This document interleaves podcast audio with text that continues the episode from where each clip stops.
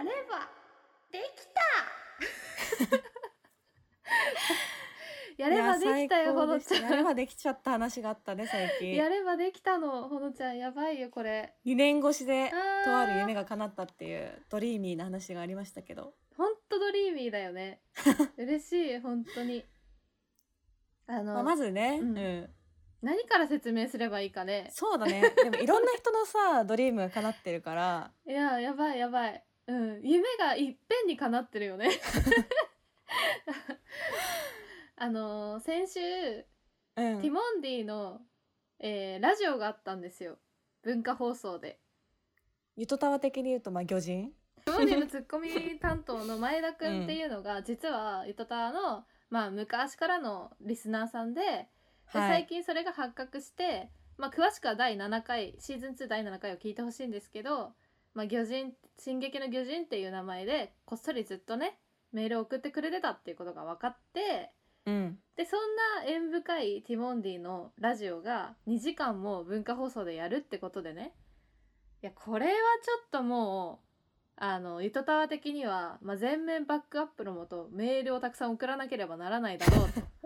何のバックアップなのかよくわからないけど。何にもバックアップはできないんだけどとにかくメールを送らないといけないだろうっていうねはい使命感に駆られてもう勝手に盛り上がっちゃいまして。そうなんですよ。でツイッターでも「あソーサーたちよ」と「ティモンディのラジオがやるから、メールを送るように」っていう風にこう 指令をね。ね指令を出しておいたわけですよ。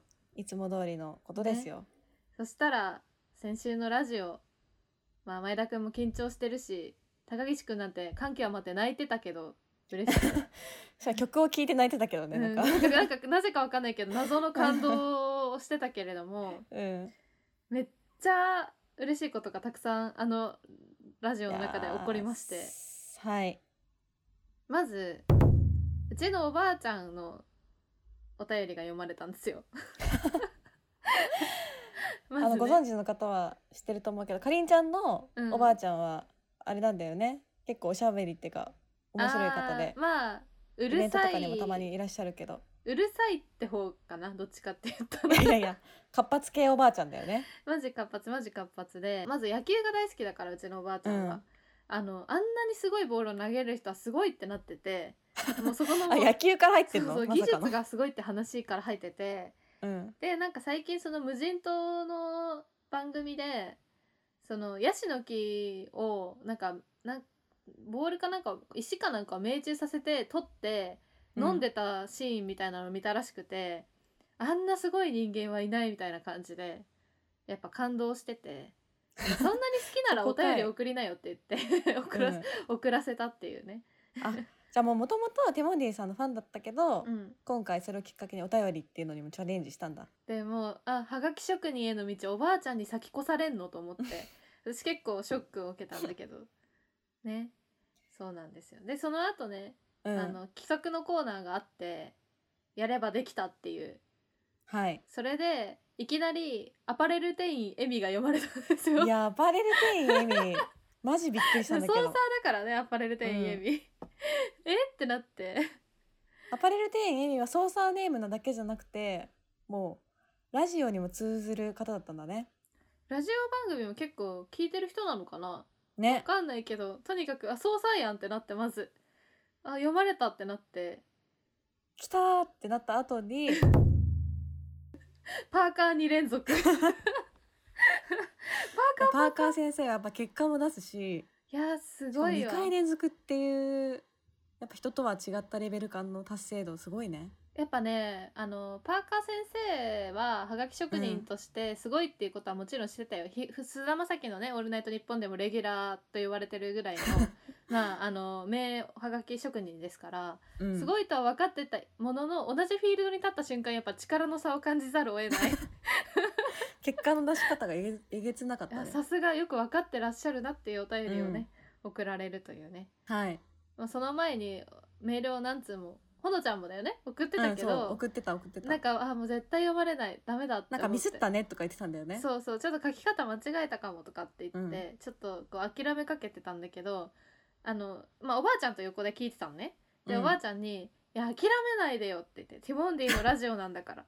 確かに。諦めるなよみたいな。やればできるだろとか言ってめっちゃおばあちゃん鼓舞されて高岸くん化してるじゃん。そうめっちゃ鼓舞されてそっかとか言ってえじゃあとりあえず思いつくだけ送ってみるとか言って追撃してたら、うん。最後の最後で読まれました。ソーサーネームじゃないラジオネーム。ゆとりの皿ね。はい。足を素早く前に出したら走れたっていうですね。どうでもいい超内容で。絶シンプル。超絶シンプル。読まれまして無事はがき,、はがき職人レビューを果たしました。ありがとうございます。でもやっぱり感動を呼んだよね。だから知ってる人からしたらサイドストーリーになってたよそうなの。あの、うん。本当にあのゆとたわの初期の頃をね聞いてくれてた人とかまあ遡って聞いた人はなんとなくわかるかもしれないんですけど最初の方で結構ねはがき職人になるとかって急に言い出して私が。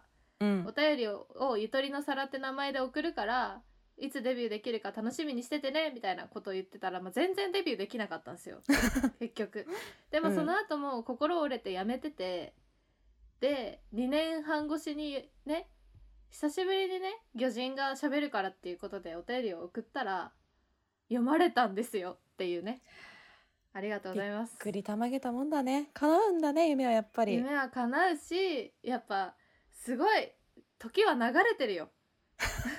だって2年を経て。あれだもんねリスナーだった人がブラジオやってんだから、そうだ信ねじられないよまあ、リスナーだったりとかラジオやってるんだからっていうのはもう完全にこっち側の目線でのこっ話だけど。ち側の目線からしたらです。うん。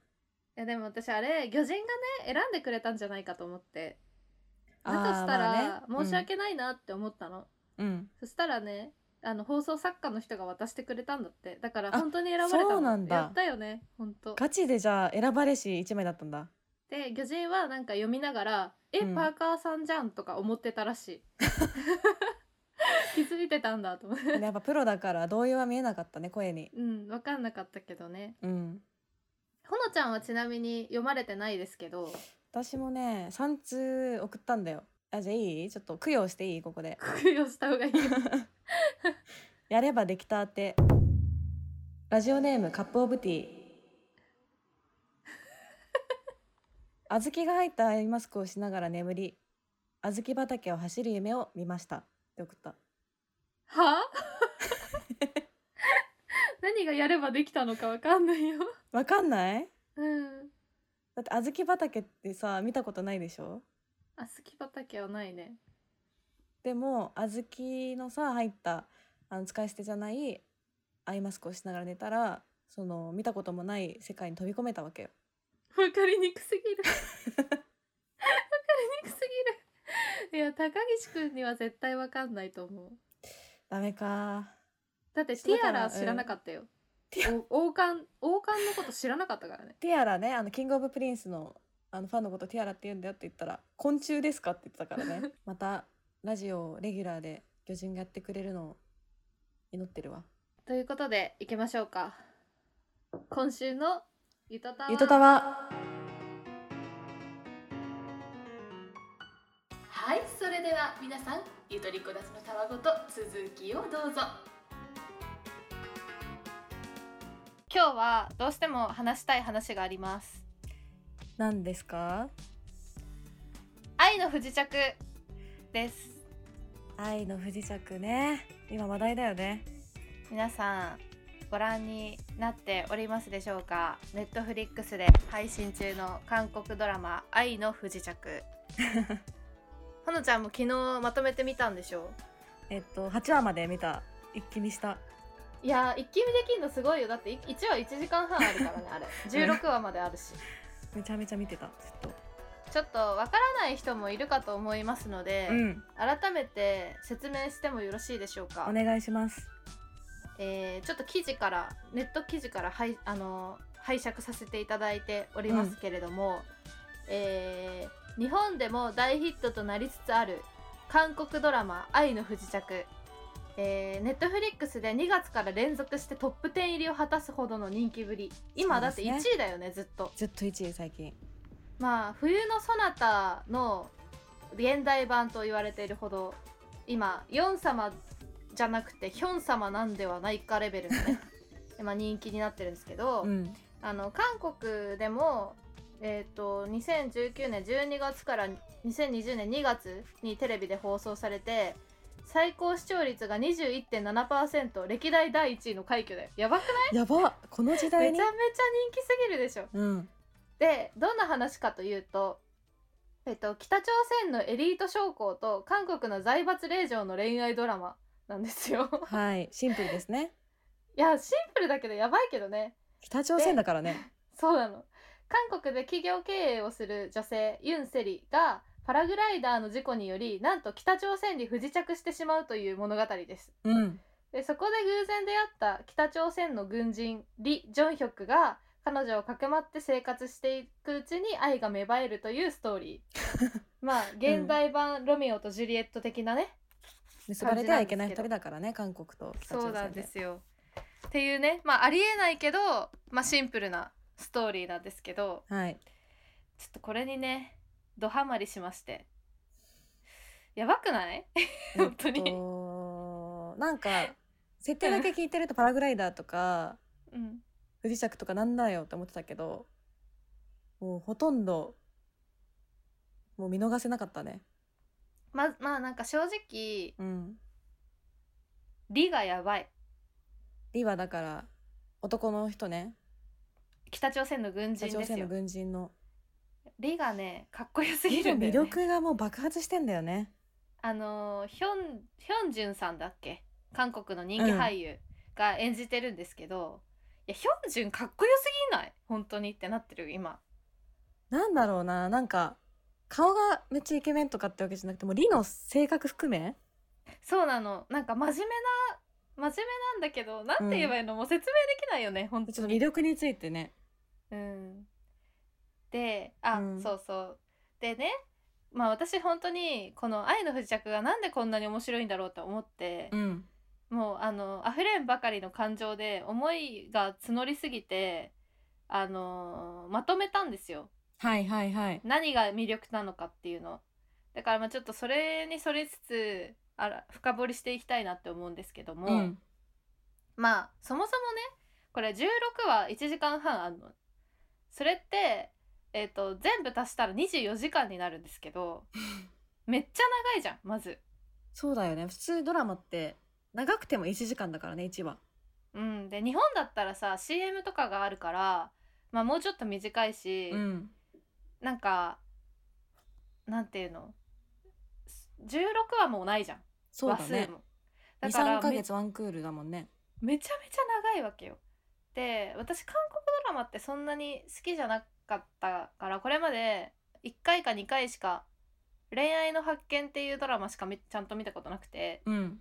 それ以外あんまりちゃんと見たことなかったんだけどまあなぜなら長いからさやっぱさ怖いんだよね見始めんのが。沼になりそうで。そうだね。ヘビーだよねちょっと。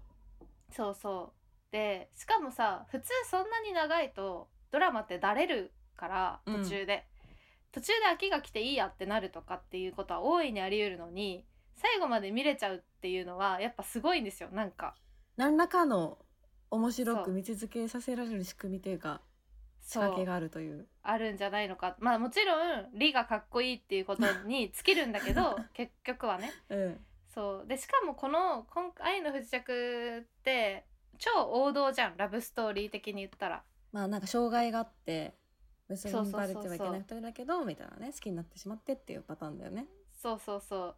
あのーね絶対に結ばれてはいけないっていう関係の中ででもお互いが惹かれ合うっていう。うん。もう太古の時代からある話じゃん。もう名作系のよくあるパターンだけど。そう。だから正直多分もうあのシンデレラとか白雪姫とか読んでる小学生ぐらいの女の子はもう大体想像できんだろうっていうぐらいのストーリーだと思うんだけど。設定さえ聞いてしまえばね。そう。なのに見れるっていうところがすごいわけで、うん。なんで見れるのかっていう話をしたいんですけど一つ目。はい。そういうスタイルでつ続いていくのね。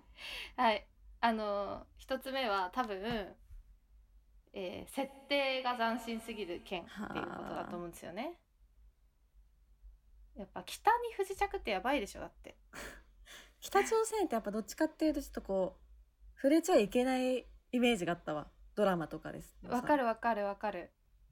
なのにガンガン触れてくから ね。むしろ舞台がね。そうそうそう。でしかも実際にそこでちょっと生活するからさ、うんあの本当に北朝鮮の人がどうやって生きてるかとか見れちゃうんだよね。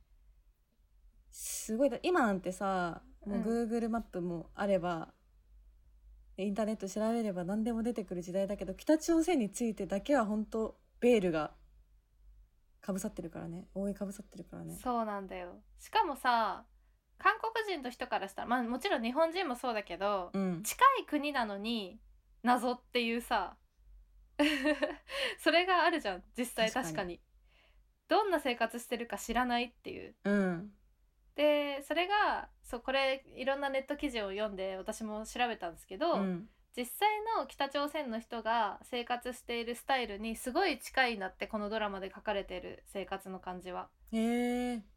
でなんかまあ実際脱北してきた人とかからすごい話を聞いて作ってるから本当に割とリアルな北朝鮮の人の生活がわかるっていう。あれがリアルなんだ。結構だってすごかったよね。なんかもう一区域にさうん。もう家が決まったところに多分配置されてて、うん。でみんなで集団生活してるみたいな感じだったよね。そうそうそう。でよく停電が起こったりとか、うん。なんかねやっぱネットもなつながらない環境だから本当に昔の日本のなんだろう戦後直後みたいなうん。感じに近い生活なんだなっていうのはなんかなんとなく思うけど。ただなんか、は結構いい人も多いっていうね。そうだ人情ね深い人も多いっていうなんかそこにやっぱちょっと心惹かれる部分がありますけど。あのただそれだけだと冒頭らへんでさ北朝鮮の歴なんか生活が分かったら終わりってなっちゃうけどその後がやっぱすごくてさはいはいはい。その恋愛だけじゃないのよ。その絡んでくるのが。あの主人公のね2人、リ・ジョンヒョクもユン・セリもまあ過去があるわけですよ。ちょっとね。言いづらい過去が。うん。でそれがちょっとずつ出てきてでしかもそれが今につながってるっていうね。そこのね絡みがやばいんだよね。そうだね。2人とも全く知らない状態で北朝鮮に その不時着したユンユン・セリが結構もう強めのキャラだからさ、うん。もう強気で元気でみたいなキャラだけどちょっとだんだん闇が見えてきたりとか闇というかそうそうそう。悩んでたこととかね。うん。でもリもリそうだよね。うん、人間味がちょっと最初薄いように感じられたけどだんだん弱いところが見えてきたりとか。そうなんだよ。うん。なんていうか単純な恋愛じゃないっていうか人生どうする的な話になってって、うん。結構深いなっていう感じなんですよ。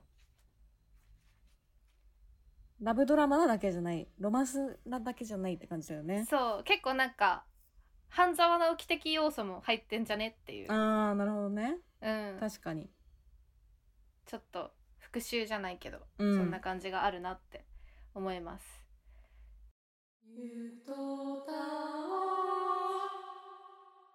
で2つ目ね2つ目の魅力はい。は、これを一番語りたいんですけどリリ がかっこいいっていう話をししたいの本当に。これこれが一番したかった。1話ごとにもう盛り上がっちゃってさ気持ちが勝手に。えあのね正直でほのちゃんに勧めた時に思ったんだけどほのちゃんのめっちゃタイプな人でしょ、これ。絶対そうだと思うんだよ、後から言われてそうだね。こんなに真面目で。うん不器用でっていうのはちょっと最高にタイプでしたね。でしょ？そうだよね、なんであんなにかっこいいんだろうねって。解剖したいねそれは。まあでもあのいろいろ私も考えたけどけ結論から言うと、うん。やっぱ体格もある。がたい。待って結論体格だけでのちょっとあれだけど。あれかでもあれがたいがなかったらちょっとわかんないかもって思ってきた。最近。だってさ リあんま喋んないんだよね。喋んない無口だ本よ当に無口だから本当そにんなにセリフフもないしうん。もう行動と雰囲気でほとんどのかっこよさを表現してるからすごいんだよね。そうでもなんかそのリを演じてるヒョンジュン様はうん。やっぱねなんかね本当に喋んないのになんか表情で今喜んでるなとか今悲しんでるなって一瞬でわかる表情すんの。何あれ？本当に。そう全然感き感動感情がさうん。顔に出ないタイプなのに伝わるっていうのがほんとすごい、そう天才的な演技です、うん、あれは。なんですけどあれを見ててなんでこんなにこうキュンキュンするんだろうって思ってね。それで気づいたんだけど、うん。あれはねハウルと一緒なんだよね。ハウルかジブリの？はそうハウルもさ私すごいジブリの中で好きなえー、とアニメなんだけど、うん。あの王道のイケメンのアニえー、とイケメンの描き方パターンが全部つな詰まってるのよ。ハウルには、ハウルってそうか。うん、それと全く同じパターンが今回リも行われてるなと思って気づいた。うん。だけどこれね 3, 3バージョンにアップデートされるのよ男の人が。3バージョン？そう最初最初現れた時はねバージョン1なんだけど、うん。謎多きイケメンとして現れるのよその主人公の前に。あそうだね。ハウルもそうだったじゃん。なんだかわかんない魔法使いみたいな、何者なのか全く情報がない。わからないっていうね。無情報のもと、うん。うん。あ現れてでその今回の「愛の不時着も」まあ、北朝鮮の軍人っていうことは分かってるけど、まあ、この人がいい人なのか何なのかよくは分かんないじゃん。うん、ただイケメンっていう。ただイケメンでうん。しかもなんかどうやらなんか優しそうだぞっていうなんとなく、っていうところから始まってちょっとこう興味を惹かれるわけだよね。そ何者なんだろうみたいな。でやっぱそのまだ謎が多い段階でリがちょっと主人公のユンセリに優しくするシーンがやばいんだよね。結構。うなんか理由もないんだよねだって別に。優しくする理由はないはずなのに。ちょっとかくまってあげて。かくまってあげて。優しくしてあげるっていうね。ご飯作ってあげたりとかね。そうご飯作ってあげたり なんかシャンプーとか買ってきてあげたりするの。かわいい。っていうその優しさが、まあ、バージョン1です。そこでまあうん。一気に心惹かれます、でもその時点ではまだよくわかんないじゃん。人間性は。まだわかんない。真顔だしね大抵そう。でこの後からなんですよ。バージョン2バージョン3が一気にやってきてそれが交互になることによって、もう完全に恋に落ちるんですけど、はいはい。バージョン2が、まあ、母性をくすぐる可愛さ。これ これねこれ急に現れるんですよ。これ後から現れるからいいからね。後から現れるのよ、イケメンの後から。でも最初からちょっと可愛さ出ちゃうとそう違う。また違うキャラになっちゃうかまた違らったキャラになっちゃうから、たまにこっそり出る可愛さっていうね。にじみ出る系のね。そうそうそうそう。なんかすねあれすねてるのかなとか。あれなんかちょっとやきもち焼いてんのかなみたいなね。最高。とかちょっと喜んでるのかなみたいな、うんうん。微妙に素直な感じがこう見えるっていうのがこうこのバージョン2あたりから垣間見えてきてですね。ちょっと人間味が出てくる感じだよねここら辺から。あそうそうそうそうそうそうそう。なんかあいい人だなってなってって、うんでさらにバージョン3で、まあ、どんな時も守ってくれるナイト感というねこれこのイケメンなところがある。現れてくんだよね。そう。俺の目の届くところにいろって言ってるからね。リリはユーセリもうとにかくかっこいいんですよ本当に。ちょっとマサとかぶっちゃったけどここの設定だけは。やめろ。いやでもほらあのリの場合は軍人だから、本当にあのリアルフィジカルが強いからフィジカルが。あそうだね。体張って守ってくれるんですよね。体が張ってくる守ってくれるし背中が広い。本当に。物理的物にね。理的に。物理的に。背中が広い本当に。っていうねかっこよさがあって。だから王道のイケメンパターンっていうのは、まあ、この謎多きイケメンから始まってうん。その後ちょっと仲良くなってきた時に、まあ、母性をくすぐる可愛さと、まあ、ナイト感がこう交互に出ることによって、まあ、完全に女子の心をロックオンするっていう感じなんだと思うんですよね。はい、これはもう本当に、えー、と小学生からおばさんまでみんな好きだと思う。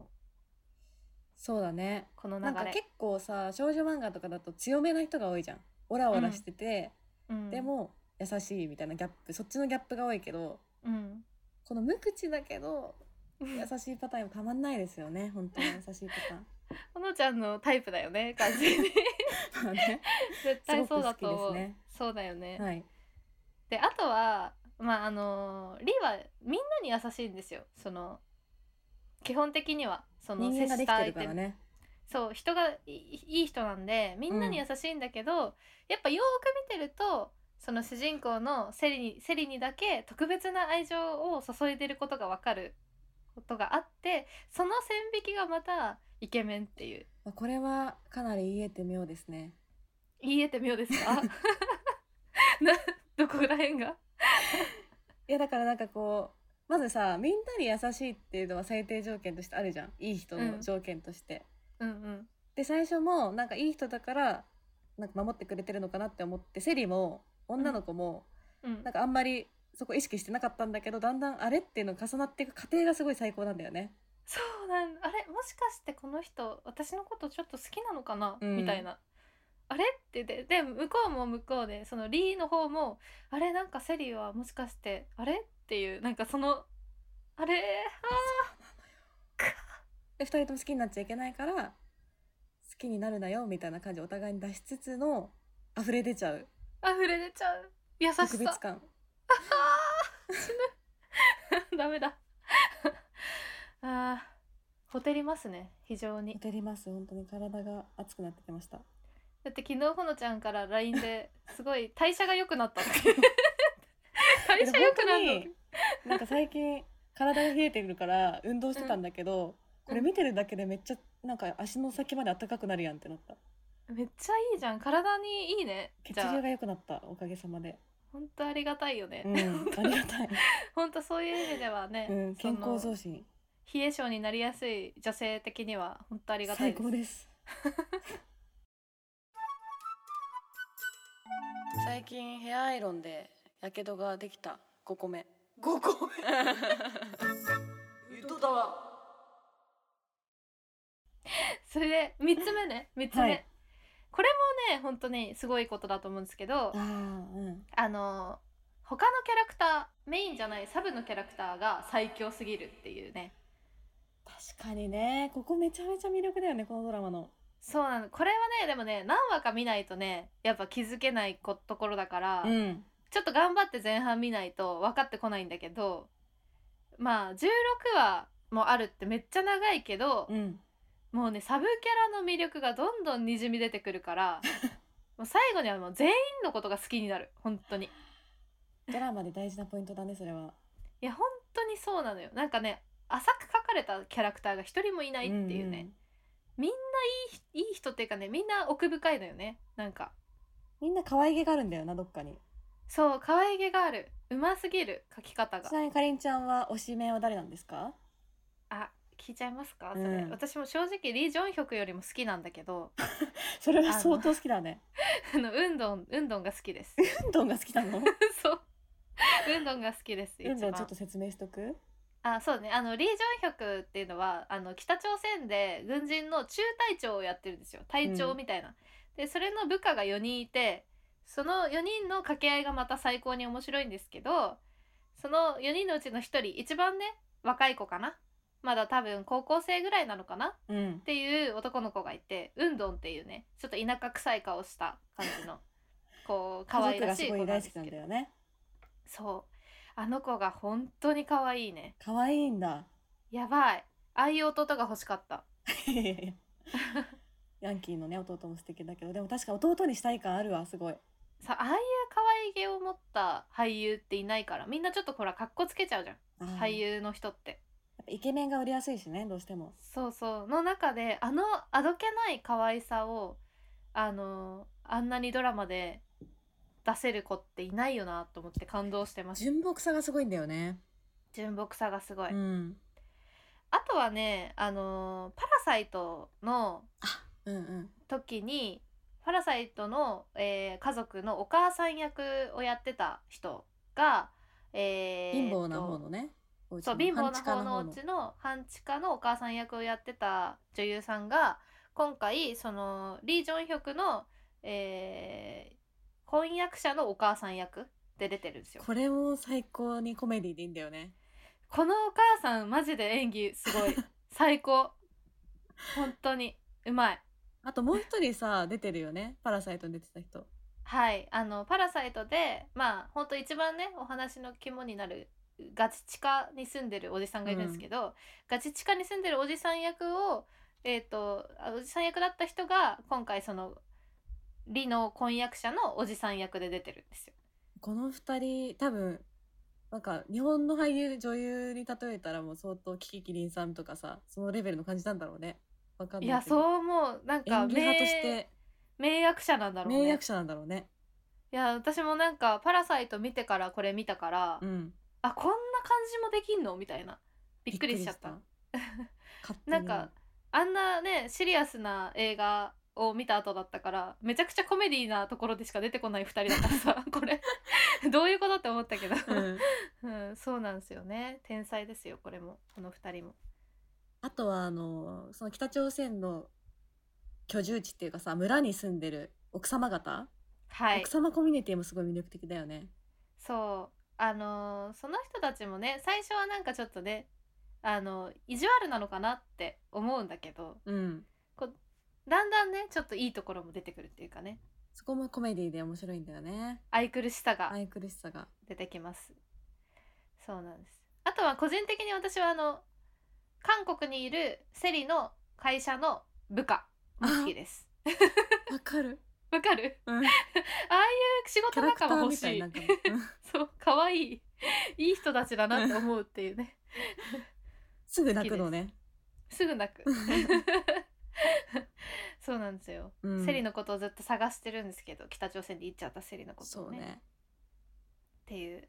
まあとにかく全部見終わる前から全員のことが好きになりますほとんど。まあめちゃめちゃ悪役以外はだんだんその人たちのパーソナリティが分かってくるんだよねちゃんとどんどん。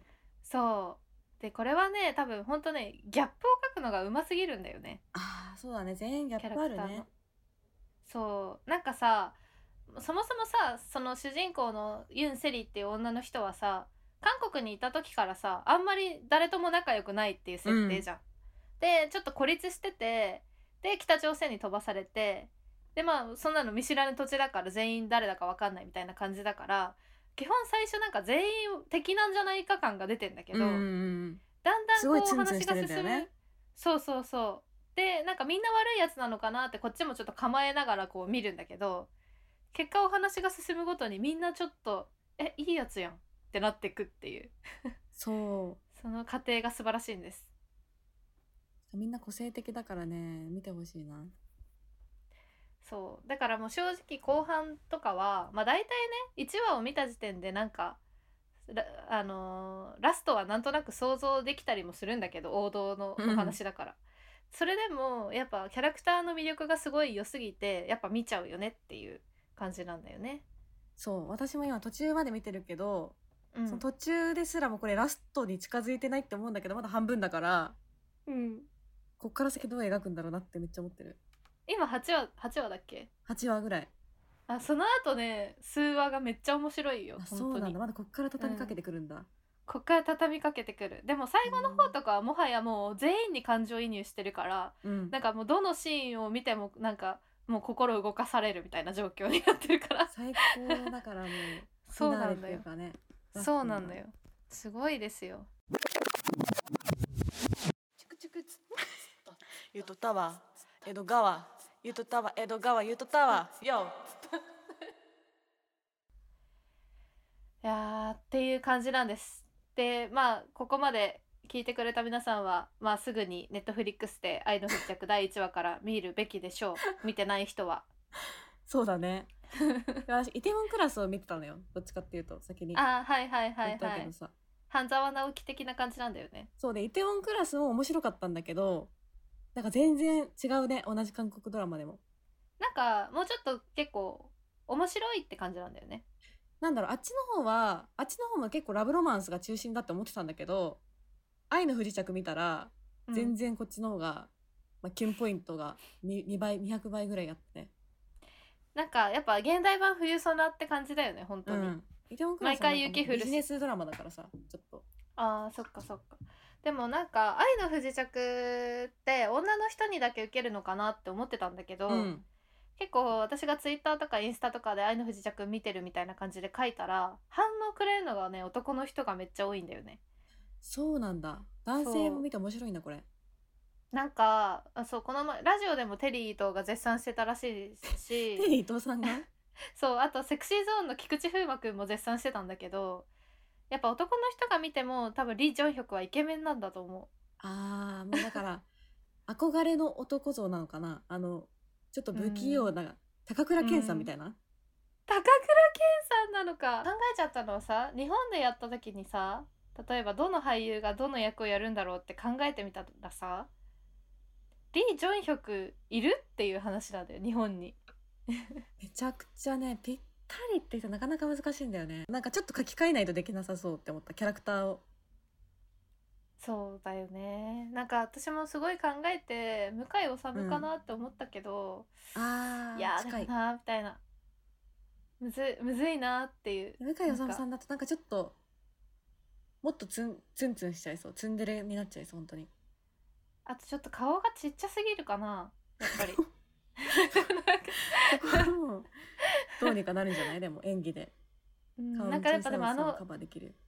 ガタイはさやっぱガタイと清潔感はさ欠かせないポイントじゃん。うん。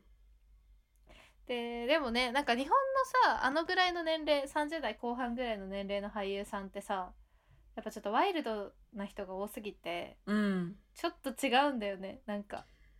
小栗旬さんがちょっとこう近いかなって思ったけどちょっとワイルド味が強すぎるよね。ワイルド味強いね。あとはでも主人公のそうリがさうん。30半ばぐらいなんだよね。多分。そうだね。俳優さん自体は37歳とかだもん今。そうだよね。でも多分あの中でもユン・セリがちゃんと30代の女性って3 4 0代ぐらいの女性とかって言われてたからリもそのぐらいの年齢設定だよねうん。だから意外と上だよねせ年齢の設定が。意外と設定が上なんだけどめちゃめちゃ純朴な恋愛なんだよね。そうだよ。だって初めて初恋なんだもんリにとって。うん。セリは。っていう感じをやっぱりもうなんか 俳優さんだとさいろいろもういろんなドラマ見てきちゃってるから日本の俳優さんだと。うん。なんかその純朴さち嘘やんとかって思っちゃうから だから韓国の俳優のがいいのかな。そう全く知らないから見やすいのあるかもしれない。それはあるかも。うん。でもあとはやっぱその北朝鮮のさ設定だからさ純朴でも許されるっていうかさ、そうだね。そっかっていう北朝鮮だとそうなるかっていうね。いやあれ絶妙なんだよな本当に設定が。まずだから舞台を北朝鮮にしたところがすごいね。目の付けどころが。天才ですわいやでも久しぶりにキュンキュンした。うん私も。細胞が生き返った感じする、そうだよね。なんか昔はさやっぱ少女漫画とか読んでキュンキュンしてたけど、うん。ぱここ最近なんかどうもそういうそういう感じのキュンキュンする何かに触れてなかったから。まあ、ドラマとかもなんかもっとヒューマンドラマ系見ちゃったりとかね。このそうそうそうそと。うなんか結構さ私たちぐらいの年齢向けのドラマってそんなド恋愛って感じよりかは割とねあのーなんて言うんだろう。もうちょっとなんか世相を描いた系が多いじゃん,、うんうんうん。だから王道のラブストーリーってほんと久しぶりに見た。気がする。すごい良かった。ちょよかったですね。非常に。っとキュンキュ皆さんンしたい人はぜひ。ね。あとなんかこれを機に韓国ドラマの沼にはまってみようかなって思うから。あー確かにおすすめとかを教えてね。そうそうそうそう結構きみんなに聞いてるけどまあとりあえずイテウォンを見るわ。私まだ見てないから。うんちょっと見比べてほしい。うん。結構また違うから。ターゲットも違うんだと思う。見せたい。あ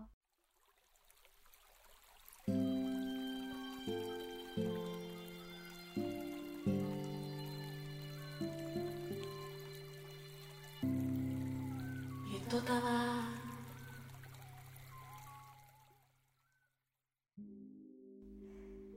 あのー告知をこの前流したんですけどき聞いていただけたでしょうか？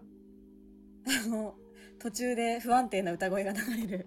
告知ね。そうそうそう。あのね佐藤萌歌ちゃんっていうねミュージシャンのことがあ子がゲストで来てくれることになりましいやて私もう本当楽しみなのもかちゃんをそのインスタライブで見に行った時の曲と曲の間のトークが絶対ゆとたわと合うんじゃないかなって勝手に思ってるんだよね。どんなことどんな感じだったの？いやなんかその曲の成り立ちとかについて話してるんだけど割とこう具体的なエピソードっていうかいや大人になるってこういうことだと思ったんですよねとか初めての恋の時ってなんかこういう気持ちになりますよねとかちょっとこう抽象的な私をふわふわって話すのが面白いなって思ってそう。あといやーほんと可愛いんだよなインスタライブとか見ててもなんて言うんだろうな身近な感じなのすごい。進め方が。うんうんうんうん曲もリクエストしたのに乗っかってくれるんだけどうん。うん結構昔に出した自分の曲と歌詞が途中でちょっと分からなくなっちゃって。お茶調べて。お茶だ。お茶やん。そう。調べてそれを見ながら歌ってたりとか。いそういうとこの親近感もありめちゃくちゃ親近感湧くわそれは。勝手に親近感感じてる。あと曲がね そもそもすごいいいから。あほんといいんですよ。うん。でけ、まあ、まずみんなには一回曲を聴いてもらってまあちょっと歌詞とかね見ながらあこういうことかって思ってもらってからお便りを送ってもらえると嬉しいなと思います。3つテーマね「ほろ苦い失恋」と「恋の始まり」と「ぐるぐる巡る片思い。うん」ちょっと届いてるけど全部。やばいすよ、ごいなかなか聞けないエピソードというか。うん、結構ね全部にねあのリー・ジョンヒョクと同じぐらい興奮してる私なんで確かにね。すでに。やっぱみんなドラマがありますね。うんほんとドラマが。なんかやっぱ人一人とっても過去を掘り返していったらすごいドラマがあんだなって本当思ったから、なんか皆さんにあの成仏させたいものとかあったらねぜひ書いてください。ドラマを思い出してください自分のうん、なので6月7日まで応募してますんであ募集してますんで応募 お応募してください。何が当たるんだ応募してくださいねはい。ではいつもの通り「アットマークゆとたわ」でツイッターの方やっておりますので「ハッシュタグゆとたわ」でつぶやいてください。はいあとはメールも募集しておりましてゆとたわ gmail.com yutotawa アットマーク gmail.com にぜひ送ってくださいはい、ありがとうございました。ちょっとまた続き見ようこの後うん、見て、ほんうんとこの後やばいから。